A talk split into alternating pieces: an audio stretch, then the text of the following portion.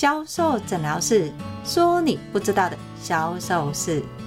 你现在收听的是第四十一集的销售诊疗室，我是 Angel 老师，你的销售指导师。在从事销售的时候，身为销售人员的你，是不是相信只要客人喜欢我，我的业绩就一定可以做得很好？如果客人喜欢我的话，相对的，不管我介绍什么商品，客人一定会跟我买。但事实上，真的是如此吗？只要客人喜欢销售人员的话，一定会跟他买商品吗？不知道你有没有发现，有一些销售员跟客人总是很好，他的业绩并没有很好哦。身为销售人员，应不应该讨客人的欢喜？需不需要客人真的喜欢自己？身为销售人员，又要怎么做呢？在今天的销售诊疗室，我们就来拆解：身为销售人员的你，如何创造亲和力销售呢？想知道解答吗？就来听我们今天的销售诊疗室吧。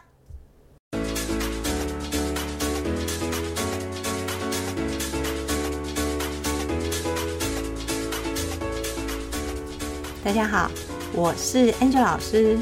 身为销售人员，你是不是有听说，甚至一直想要创造的，就是让客人喜欢你？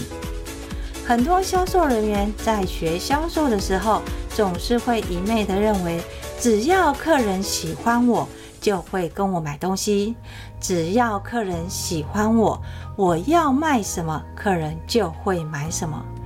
不知道你是不是也有这个销售迷思呢？为什么说是销售迷思？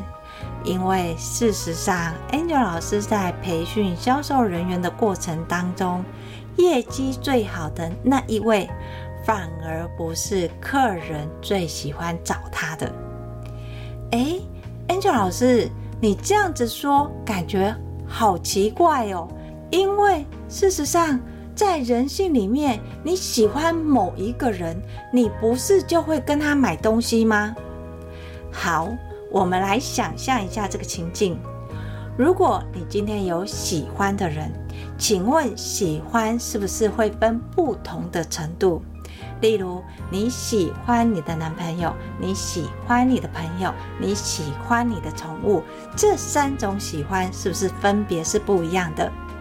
那么，我想请问你，如果你现在提出一个要求，像是希望对方陪你去做一件事情，当你面对这三个人的时候，男朋友、朋友跟宠物，你觉得谁的配合度是最高的？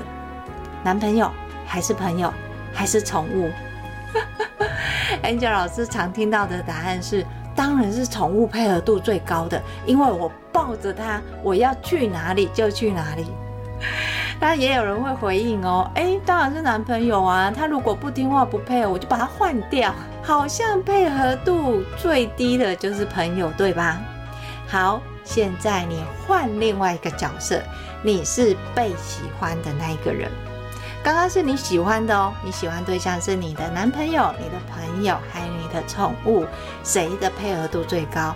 第一名是宠物嘛，因为你抱着它，你就可以带它去哪里嘛。啊，再来就是男朋友嘛，再来就是朋友嘛，因为朋友也有自己的其他的男朋友啊，或是。哎，不是其他男朋友，就是你的朋友也会有自己的生活方式嘛。在这样的情境之下，你喜欢的人会配合你的，分别是宠物第一名，再是男朋友，第三才是朋友。好，我们换另外一个角度，你是被喜欢的人，分别是你是你的对象有喜欢最喜欢你的人，可能是你的男朋友，然后还有你的妈妈，然后甚至于是你的同事。好，这三个人他们提出一个要求。这个要求，例如像是他希望你可以陪他出去，但是你那一天有可能需要加班，在这样两难的情况之下，你不得不配合的对象有谁？因为你是他喜欢的人哦，所以一个是男朋友，一个是爸爸妈妈，然后再是同事，来猜猜看，谁是排第一名？就是你一定要放下加班这件事情去陪他的，你知道吗？很多销售人员都会告诉我是什么？爸爸妈妈或是男朋友。当然第一名啦，还是家人。就是你家人有事情需要你陪伴的时候，虽然要加班，但是有可能你会放下加班这件急迫的事情，不得去陪你的家人，又或者是会选择男朋友，因为有的他可能跟家人关系事上是比较紧张的。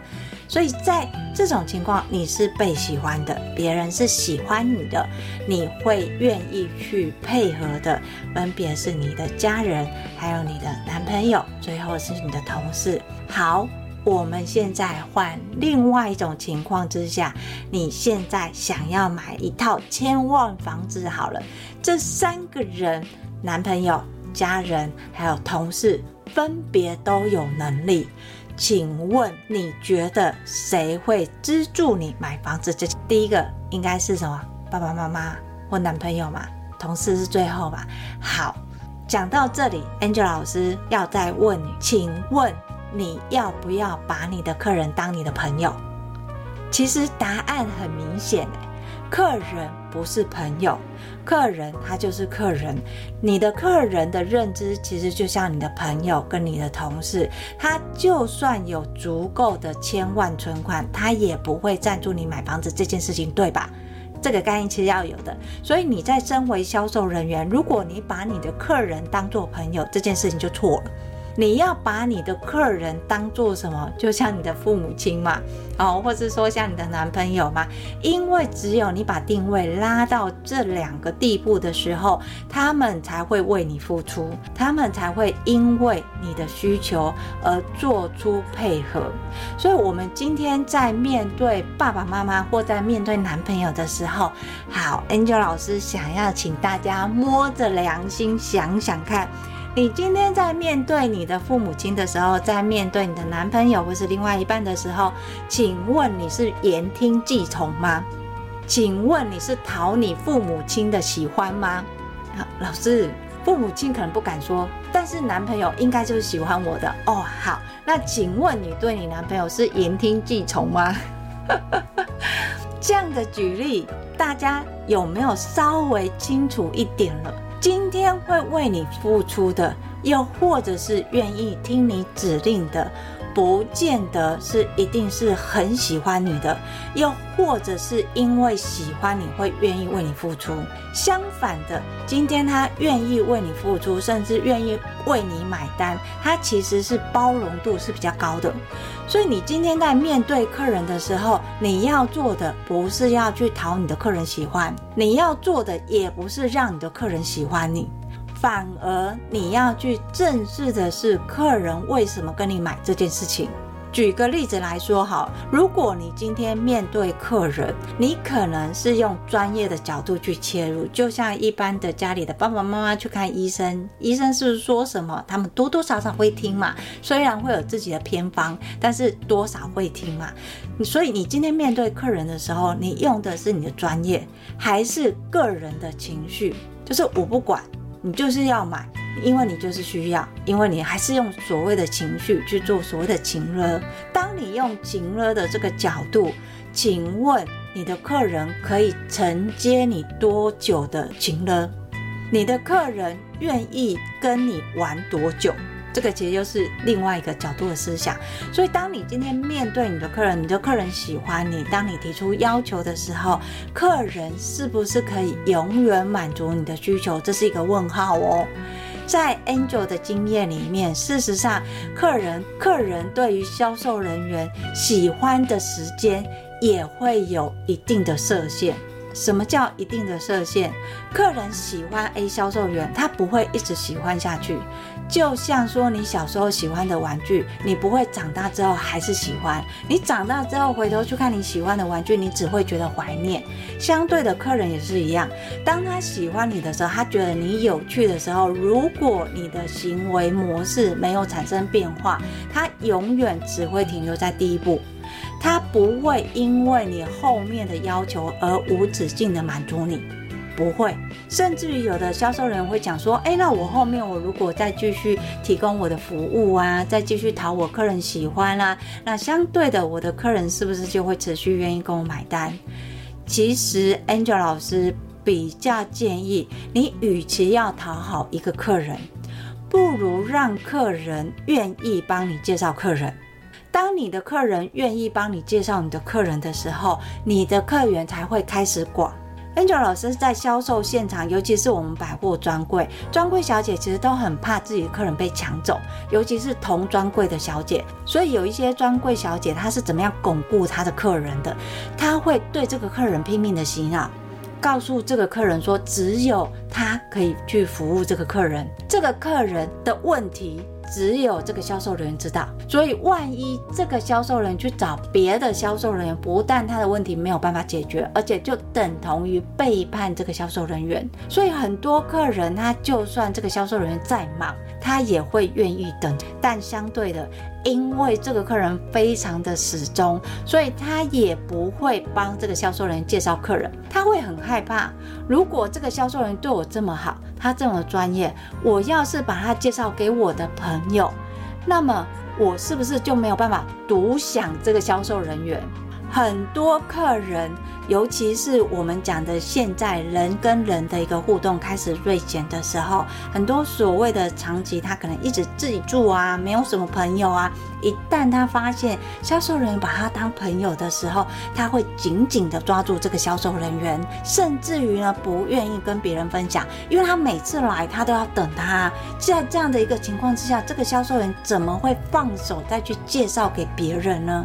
当然是不愿意啊。所以你想想看哦。如果这个销售人员他有一百个客人，一百个客人都是这样，非常的始终都一定来找他，但是不会帮他介绍客人。一旦其中的客人感受到自己备受冷漠了，感受到自己好像没有那么备受关心的时候，你觉得这个客人他下一个行为模式是什么？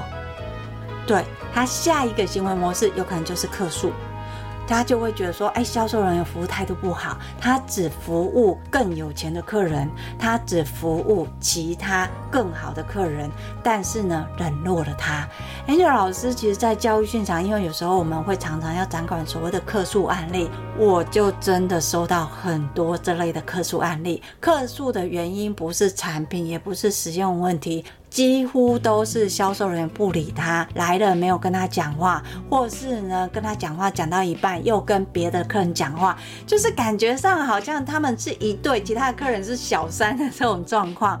所以 Angel 老师在教销售人员的时候都一再告诫，不要让你的客人认为其他客人是小三，因为当你的客人认为其他是小三的时候，你发现你的爱人有小三的时候，你会有什么反应？要么就是什么叫他跟那个小三离开嘛，要么就是你离开嘛，结局都不是好的。这也是 Angel 老师一直在说，为什么销售人员你不用让你的客人喜欢，你也不用让你的客人非你不可，因为你的客人非你不可的时候，你就完蛋了，你的业绩一定是停滞的。试想这个客人，他除非是财力很雄厚。如果他今天财力没有雄厚，他只是一般的小资族，请问这个客人他可以拿多少钱来当火山孝子？我们不要讲火山孝子好，在预算的设定上面，它其实是有个上限的。但身为销售人员的你，请问你的销售业绩要不要成长？你的时间有限，你的业绩目标也会提高。但如果你的客流量跟你的客源没有变多，客人的消费金额又是固定的话，请问你怎么样去做你的业绩？所以要知道哦，如果你今天刚开始从事销售，又或者是你已经从事销售一段日子，请把让客人喜欢这件事情把它取消，不要有这个观念。你只要做到一件事情，不要让你的客人讨厌你，就是客人只要不讨厌你，你有专业，你就一定可以成交。Angel 老师，其实，在培训的现场，我看到最多业绩很平稳成长的，几乎都不是巴结客人、讨客人喜欢的销售人员，他都是以所谓的专业知识跟专业技术去吸引客人。更甚至于 Angel 老师每次都好担心他接客会有客诉，尤其是他接新客人的时候。为什么？因为他对他的专业非常有自信。当客人一旦质疑他的专业的时候，他是直接怼回去的。有的客人他其实当下他是不高兴，那个脸是变色的。但客人回去想想，会觉得，哎，销售人员讲的好像也有道理。哎，这个销售员有提到其他销售员都没有看出的问题，客人就乖乖的回来跟他买。所以在你面对客人的时候，你要做到的不是让你的客人喜欢，而是让你的客人不讨厌你。当客人不讨厌你，认定你的专业的时候，你给的建议他才会有效啊。还记得在三十八集的时候，Angel 老师在 NLP 销售里面有讲到。你如果学 NLP 的目的是为了要销售，必须要看你销售程度来判断吗？在 NLP，它有一个所谓的视听触，就是当你去学 NLP 出阶的时候，老师会给你一个功课，哎，你要去观察对方的表情跟行为，你看他的眼睛是往右边看。还是往左边看，那同样是往右边看，它是往右边的上面还是右边的下面？因为它会联系到你的大脑主要的思维，或是现在的反应是什么，是属于视听处的哪一个方面？如果你今天你的客人是属于视觉型的客人，那你跟他对话，你就要有画面。如果你的客人是属于听觉型的客人，你跟他对话就要有数字跟逻辑。相对的，如果你的客人是属于触觉型的客人的话，你跟他的互动就要肢体上的一个互动。所以在你面对客人的时候，你怎么样运用所谓的亲和力，达到你销售的目的？在这边呢，Angel 老师会建议你由三个方向开始做。第一个就是观察，观察客人什么，他的外观、讲话还有速度，不是叫你从头到尾去扫射客人啊，他穿什么，是不是名牌啊，有没有包包啊，什么鞋子，不是，请你去想象一下，客人可能的身份背景是什么。我们在评定客人的时候，我们有一句话会说，每一个女生都是某一个家庭的女儿。也是某一个家庭的妈妈，又或者是某一个家庭的太太，因为角色会不同嘛。所以，当你今天看到这个客人的时候，请你想象一下他的身份跟角色分别是什么？为什么？因为你要跟他创造共同的话题嘛。怎么样创造共同的话题？不是挖掘他隐私，是要从他的生活的习惯去建立。当你知道他刚生小孩子的时候，你们的对话一定是聚焦在什么小婴儿嘛？当你知道你的客人要结婚了，你们的对话一定是聚焦在什么结婚跟婚礼嘛？你要创造你跟客人的共同对话，你的客人才会想跟你分享。当客人愿意跟你分享的时候，你才有更多的资讯跟讯息去引导客人认同你的专业，进而进行购买的行为。所以，销售的第一步不是要让你的客人喜欢你，而是要让你的客人不讨厌你。不讨厌你的状态，你在观察的时候，请你去观察他走路的速度、讲话的速度，还有呼吸的频率。请你先从客人的角度去做协调，什么意思呢？当今天客人走路走很快的时候，呼吸很快，讲话速度很快的时候，你的速度是慢的，请你开始什么往上调。先调什么呼吸，在 NLP 里面，我们讲说拉近亲和力，很多人会模仿嘛。可是你越模仿，你会越让客人生气，越让客人讨厌，因为这个模仿不是叫你直接模仿。客人讲什么话啊，或是做什么动作，不是，他要模仿是从无声到有声，从无形到有形。所以一开始客人进来的时候，你要先抓客人的频率，客人走路的频率，呼吸的频率。所以当客人的速度，走路的速度是慢的时候，你就要从你这一方接近客人，要由远到近，你的速度就不能过快。你不能看到客人一进来门市的时候，客人慢慢的走进来，然后你唰一下就到客人可能距离五十公尺左右，虽然有一段距离，但是客人有没有压迫力？他会觉得远远就看到一个销售人员赶快杀过来，哇，那这下不知道到底我要买多少钱我才可以脱身，他其实就会有压力。当人一旦有压力的时候，他还会认为你是好人吗？他的防御力就会开始建构了。所以当客人靠近的时候，你的距离一定是由远到近。可是这个速度你必须要看客人的速度。客人速度如果是慢的的话，你可以快慢慢的变慢。接触到客人的时候，你们的频率是接近的，客人自然就不会觉得有压力。除了距离，我们讲的速度之外，还有一个很重要的频率，就是在语速。很多客人他讲话的语速有可能是比较慢的，尤其是什么家庭主妇，家庭主妇讲话的速度跟上班族讲话的速度，跟卖场的人员讲话速度其实是不一样的哦。通常在卖场常与人接触的，他讲话的速度都比较快。就像 Angel 老师常常在跟学生讲话的时候，或是我在帮忙接客的时候，我常常不自觉都会越讲越快，所以我都会告诉客人，就说：哎，如果啊，等一下我讲太快的话，那因为我比较熟悉，那你可不可以稍微提醒我，我可以把语速再降慢一点？就是你先让客人知道说你的语速是可以调整的。当然，这个前提是在前面客人已经想要听你说了嘛，而不是你自己说，你就可以这么告诉客人。所以在讲话的速度里面，你必须要看客人的速度。如果今天客人速度是讲比较慢的，你就不能像 Angel 老师讲这么快，因为当你讲这么快的时候，他就嗯，可是好，我知道到这里，如果你是在卖场，尤其是专柜，你一定会觉得说。但是老师他讲那么慢，我要跟他讲那么慢吗？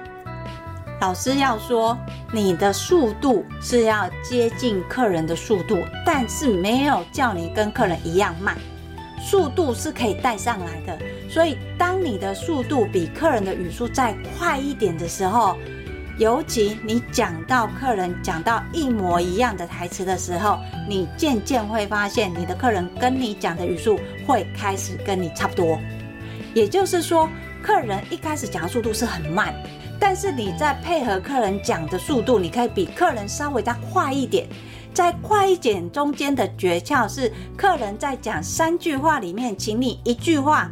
你在跟客人对话当中，客人的三句话里面，你要有一句话跟客人是一模模一样，而且你的语速可以比客人再稍微快一点。等到你的速度比客人快一点，又有一样的话的内容的时候，你的客人就会开始跟上你的速度。只要客人跟上你的速度的时候，你就可以再往上再快一点。但是要记得哦，不要一直往上快。你快之后，快两次之后再停下来一点，等一下客人。让客人跟上了之后，你就是要快一点，那最多就是快三次，你不要一直快上去，因为客人他还要失去，他会有思考的空间。速度慢的客人之所以为什么速度慢，是来自于他主要是在于触觉思考跟所谓的画面思考，或者是他需要有更多的数字跟逻辑来验证，所以他没有办法很快的去跟上你现在要讲的情境跟状态是什么，所以稍微等一下他，给他。一个时间跟空间，Angel 老师曾经在卖场遇到一个客人，我每次跟他说一次，他就要稍微再重新推演，因为他是属于所谓的 S 型加 C 型，就是呃我们讲的可能比较思考型，还有配合型，所以你只要告诉他说，哎，这个东西卖完了，他要买到一定的金额，他要重新再思考一次，他这么一想，可能就是三十分钟以上。你想哦，百货专柜，我客人我可能五个客人就结账一个，尤其是周年庆的时候，但是你不能赶客人，你一定要给他时间思考。那你要怎样去调快这一单呢？就是当你给他思考的同时，给他具体的建议，就你不要放着哦，好，那你想，然后过一阵子，可能十分钟或二十分钟回来再问他说：“哦，那你想好了没？”不行，这样客人会有压力。所以你要跟他讲说：“哦，好，那你现现在这个方案，你大概思考一下五分钟。那我等一下再过来看你这边的情况。那等到你过来的时候，你不要跟他讲哦，五分钟时间到了，可能会有压力。你过来的时候，你可以跟他讲说：哎，在你思考同时，其实我有想到你刚刚提到什么疑惑。那这个疑惑，其实他就可以选择所谓的 A 方案。客人会因为你的具体的建议，让他的思维更清楚。当他更清楚的时候，他下决定也会更快。所以，当你今天面对客人的时候，你要记得先把速度跟频率把它调好。当你的速度跟频率是一样的时候，你的客人就会觉得你是自己人。他对于你，他就会变成什么？第一个不讨厌，然后第二个，哎，好像可以接受，就会觉得那。你要客人接受什么嘛？你要置入的就是你的专业、你的专业知识、你的专业技术、你的专业观点，从专业去说服你的客人。当你的客人认同你的专业的时候，他就会听从你的建议。所以你在观察之后要进行反应，这个反应通常就是所谓的模仿跟回应，回应客人的讯息，回应客人的状态。那其中你不要客人做十个动作，你跟着做十个动作。不要，尽量呢，可能他做五个动作，你就模仿两个类似的动作，又或者是呢，在这些动作当中，客人往左边，你就往右边；客人说好，你就说好不好；客人说对，你就说对不对。好，或者说客人说不对，你就说对不对？好，你就尽量把它的一个概念性是架构是完整的，跟客人有重叠性的话术跟行为，这个其实就是模仿。所以要记得哦，所谓的模仿不是叫你像鹦鹉一样，客人做什么就做什么。Angel 老师可以跟你打包票，你只要做到第五个一模一样的动作，你的客人就气噗噗的走掉了，就是很生气的就走掉了。所以不要客人做什么你就做什么，你要去什么转换方式，转换的方式可能是客人在讲这三句话里面，你讲一句话是跟客人一模一样的，但是这个一模一样的前你要讲一句是。跟这句话差不多意思的，然后再去接一模一样，之后第三句才是你的观点去置入，不是叫你模仿，从头到尾都跟客人模仿的一模一样，你这只会让客人更讨厌。Angel 老师才会说，你只要让你的客人不要讨厌你就好了，不讨厌就会有销售机会。当你的客人认同你是在。同一个频率，他也愿意听你的专业，他也愿意相信你的技术的时候，你要做的同步就是认知跟下指令，这就是我们在讲的引导。所以先观察，再反应。最后引导，引导什么东西呢？引导个人对问题的认知。这个问题现在看起来没什么，但是如果持续不处理，它会变成什么样问题？以及这个问题去扩大，那现在可以做什么样的行为去预防它去变大？你要让客人知道他现在的状况是什么，所以这就是客人对问题的认知嘛。当他去认知他的问题的时候，他才会想要处理嘛。就像我们常讲的，你如果只是单单讲说啊，我窗户裂了一个缝，但是这个缝如果是放在客人的手机上面裂了一个缝，他是可以摸到的，每天都会看到的。请问，如果有机会，客人会不会想处理？会嘛？那如果这个风都不处理，它会变怎样？可能会裂得越来越严重嘛，或是你的玻璃可能会掉出来或受伤嘛？你怎么样不要让这个问题产生？就是换一片新的嘛，或是修补嘛，对不对？所以你要让客人他的认知认为没什么到。认为有什么，它确实是一个问题，要去正视它，或是要去处理它。当客人愿意处理它的时候，这时候就是你下指令的时候了。你可以从专业的角度去建议客人要怎么样处理这个问题。当然，要处理这个问题的重点就是买你的商品。这时候要卖什么商品，你就可以卖什么商品了。所以事实上，在销售过程的时候，你不用去想着怎么样去讨好客人的喜欢，你要想的是你怎么样让客人知道他的问题是什么，而这样的问题，你怎么样引导客人认同这个问题，同时想要处理这个问题，这个。才是销售的重点。当然，前提是你要先让客人不讨厌你嘛，愿意听嘛。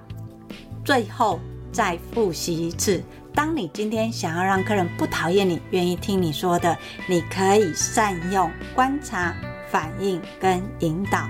观察客人是属于视听处的哪一种？他在跟你讲话跟对话的时候，他是不是习惯说“好棒哦，好厉害哦，那个海边好美，风吹起来好舒服”？你听他跟你讲话的内容是属于视听处的哪一种？同时，他在进来跟你互动的时候，他走路的速度、呼吸的频率、讲话的速度是快还是慢？你要跟客人调到接近的频率，但是不是跟客人一样哦？怎么样去跟客人调到一样的频率？由你原来的速度开始渐进式的往上调整，而不是一下子就跟客人一模一样。所以在模仿里面，我们最忌讳就是客人说什么。你就说什么，客人做什么，你就做什么，反而会让客人很生气。所以在模仿当中，你的目的是为了要让客人不讨厌你，不是喜欢哦，不讨厌你，你就要做到三二一。什么叫三二一？就是三个动作或三句话里面，你一定要有两句跟客人是接近的。当客人说这三句话的时候，其中两句是接近的，一句是一模一样的，就是客人讲话的内容。第三句很重要，它虽然跟客人是不一样的，但是它是你的一个观点跟见点。大家记住哦，不是没由来的忽然这一句，这一句话也要跟前两句是有关联的。在这样的一个模仿。跟应对里面，我们就这样说，它是属于反应，所以你的反应里面要聚焦在回应，回应里面要绑模仿，不管是话术也好，行为也好，但是切记你不能跟客人模仿的一模一样，要记得三二一。然后最后呢，很重要的就是引导，引导客人什么？认知他现有的问题，让客人看见他现在的状态，让客人知道。这个问题要怎么处理？当客人认同这个问题之后，他就会愿意去解决。要解决问题，就是你下指令的方式。所谓的下指令，就是介绍商品啦。所以在销售的时候，Angel 老师常说，你都不会销售，你第一件事要先做什么？先把你商品的 FAB 练好。但不是告诉你，面对客人，你马上就介绍你商品的 FAB，你的客人不会听。因为他会觉得啊，你就是要买东西，商品都是你家的，都你说的，他为什么要跟你买？销售卖的是连接。如果你前面客人认为跟他没有关系，你的商品再好，客人也不会心动。要创造连结，请你先从客人不讨厌你开始，不要想说让客人喜欢你，不要，要从客人不讨厌你开始。客人不讨厌你开始，你们创造了连接之后，才会有机会在后面的这一关下指令的时候，说明你商品的 FAB。这也是为什么很多人说，哎，我销售我真的说到商品，我可能只有说两分钟，又或者是说商品它可能话术有一百句，但我说不到十句，客人就买啊？为什么？不是客人喜欢这个销售员哦，要搞清楚一件事情，是客人不讨厌这个销售员。客人买的不是他因为喜欢这个销售员跟他买，客人买的是他的专业，还有对客人的认知，知道客人的问题是什么，让客人认同，让客人知道我现在的状况，那这样的问题我要怎么样解决？当客人认知到他的问题的时候，他才有可能会产生所谓的购物行为反应啊。这也是我们在前面反应，希望可以做到客人下单的行为。所以你要让你的客人不讨厌你，跟客人创造连结，你只要做好观察、反应跟引导，你的客人就会愿意听你介绍商品。如果你发现你的商品介绍时，客人都没有兴趣听，也不愿意听，来，请你回头去检视一下，在面对客人了解需求这一块，你有没有做到亲和力销售？所谓的亲和力销售，不是真的是指销售、销售、销售人员哦，然后有点老实，是让你的客人认同你的位置，你就是销售人员。站在你销售人员的立场，你对于客人的状态，你又是怎么样观察跟分析的？你要让客人理解这一点嘛。当客人理解这一点，认同你的专业的时候，他就会愿意跟你买东西，而不是像一般你常见的，我要让客人喜欢，所以我要帮客人买什么电影票啊，帮客人带小孩呀，帮客人干嘛或者怎样？好了，我们想象一下哦，你今天。如果有遇到一个名医，他非常的有名，请问是客人排队去看他，还是这个名医要四处去帮他的客人买电影票、雇小孩，还有遛狗？不用嘛？Angel 老师希望销售员可以做到的，就是以专业为导向，而不是一个行为为导向，就为了要讨客人喜欢，做了很多牺牲个人的时间，甚至牺牲掉自己的生活。我其实比较希望大家把销售它是工作，生活它是生活，所以你做销售的同时，你也可以保有你自己生活，而不是因为你做了销售，为了要这个客人的业绩，所以你必须要牺牲你自己的生活。这个是 Angel 老师向来还不赞成的，因为你的这一辈子不会只做销售，你还有其他的生活要过，懂吗？如果你也是这样认同的话，请你不要再去讨客人喜欢了，不要再帮客人什么掏心掏肺，然后就觉得客人一定会喜欢你。不要，你要从专业的方式去建构。那我们就先从谁啊？客人不要讨厌你开始。但是呢，每次 Angel 老师教这招的时候呢，客人不是不讨厌销售人员，客人其实是喜欢销售人员的，而且认同销售人员专业，所以并不会呢扒着销售人员不放，又或者是不愿意帮他介绍客人。我更多的销售人员遇到的情况是，当客人知道销售人员业绩有危机的时候，哎、他帮他带客人嘞，他连陌生开发都不用嘞。所以你是不是很想要这样子呢？好，如果想的话，赶快我们下个客人试看看，不管是陌生开发也好，又或者是主顾客也好，让巩固你顾客的一个管理嘛，我们就用这三招：观察、反应跟引导。那记得反应里面的模仿要带动回应，那模仿不是完全一直模仿，要记得那个三二一哦。好，今天的销售诊疗室。亲和力销售就跟大家拆解到这里。在销售诊疗室呢，我们固定会二四六更新。礼拜二讲的是销售地雷，礼拜四讲的是各行各业的销售美感。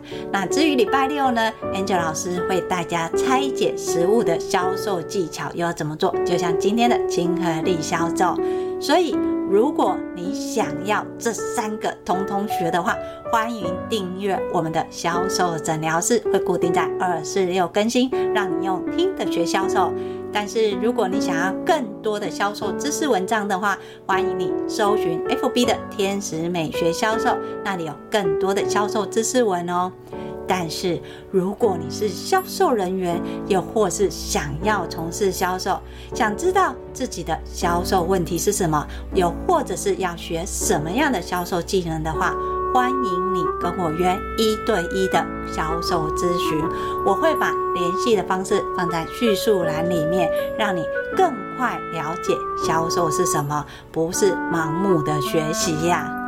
好，我是 Angel 老师。今天的销售诊疗室就到这里，我们下集见，拜拜。